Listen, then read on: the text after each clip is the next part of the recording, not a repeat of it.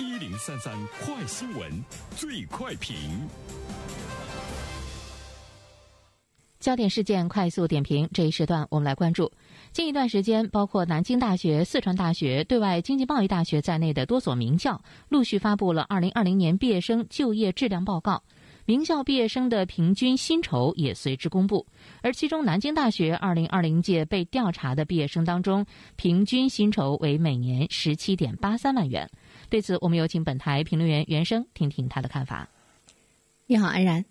南京大学的这个薪酬呢，把很多人吓了一跳哈，也有很多这个应届的毕业大学生在感慨说：“哎呦，我可能连人家的零头都达不到啊，七万都达不到。”自行惭愧，啊，首先呢，我们要说的第一点呢是面对现实，毕业生的薪酬高薪只是属于少数人，十七点八三万元的平均薪酬呢，并不是南大二零二零届毕业生的全部的样本统计啊，它呢只是来自于不到四成五的高薪酬毕业生的主动的填写，所以说呢，这个主动的填写是不是真实？呃，这个呢，我们是有待于呢进一步的这个了解。相对比来说呢，我们也注意到了川大公布的二零二零届毕业生的平均月薪是八千，西北农林科技大学公布的平均月薪不到六千五。舆论说呢，这个他们更接近呢大学生的实际薪酬水平。薪酬呢是属于比较隐私的信息，调研难度呢是很大。呃，统计毕业生薪酬本身就是一件不太容易的事情，所以说呢，任何学校的统计结果都不一定绝对的正确。那其实从社会的角度上来说呢，对这些高校毕业生薪酬的排行榜呢，不应该特别的当回事儿。但是呢，我们需要面对的一个现实就是，呃，今天大多数的大学生是大众化教育的普通一员，今天的大学生已经不是天之骄子了，没有光环。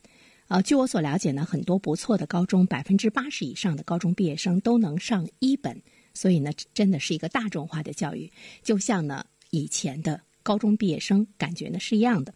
所以说，在大众化教育阶段，大学入学率的大幅度提升，就意味着你读了大学，并不一定就是人才。在人口红利消失之后呢，呃，高职院校和技工学校毕业的高技能的人才，像汽车修理工啊等等，他们从事的工种也会呢受到社会的尊重，也不比呢大学生要少。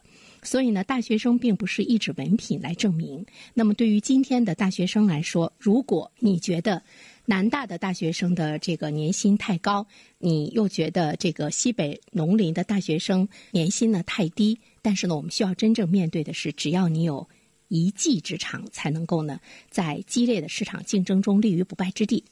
第二方面呢，其实我们要关注到的就是从很多学校的统计来说，我们可以看到一个趋势。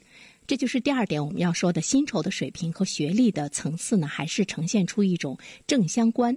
博士生的这个薪酬还是要高于研究生，研究生的薪酬呢，还是呢要高于呢这个大学生。那么在这里面，我们看到真正的能够拿到高薪的是你有能力将你所学的知识转化成行业的竞争力，这个呢是未来的高薪人才所必须要具备的呢一种能力。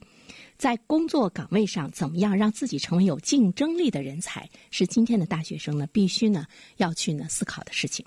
最后一点呢，我想说的是，好的教育是不畏惧功利的，就是应该去谈钱和真相。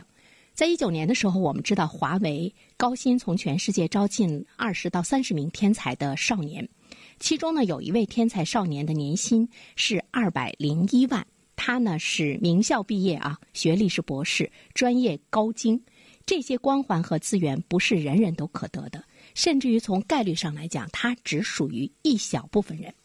任正非呢，他是国人敬仰的企业家，他有一些观点在民间受到了老百姓的一种认可。比如说，他说：“我们一路奋斗不是为了改变世界，而是为了挣钱给老婆花。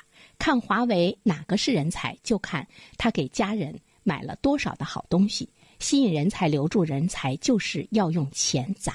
他给我们树立了一个清爽而真实的金钱观。愿我们的教育呢，敢于谈爱和情操，更敢于呢去谈钱和真实。读书和学习，在某种意义上来说，就是有功利的色彩。我们必须要承认它。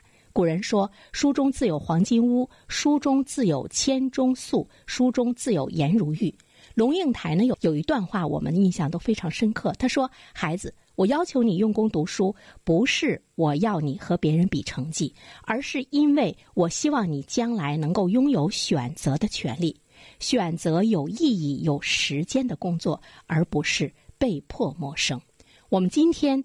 有很多人是不是真的是在被迫谋生？我们是否有选择的权利？杨绛说：“书读的不多，想要的却太多，是太功利。”那么今天的大多数的大学生和家长来说，我们是不是太功利？好，兰然，好，感谢袁生。